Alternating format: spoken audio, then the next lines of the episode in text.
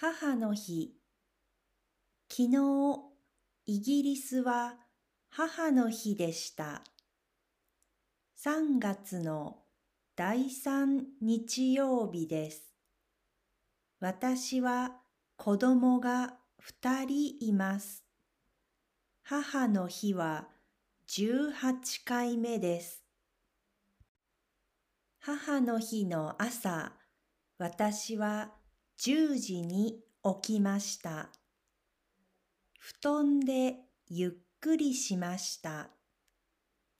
子供が来ました。チョコレートをもらいました。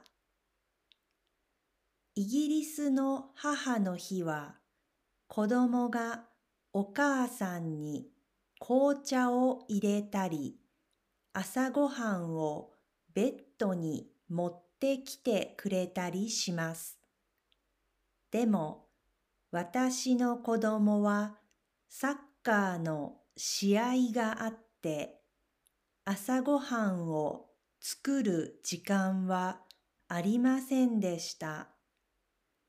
少し残念でしたが、夫が花とカードをくれました。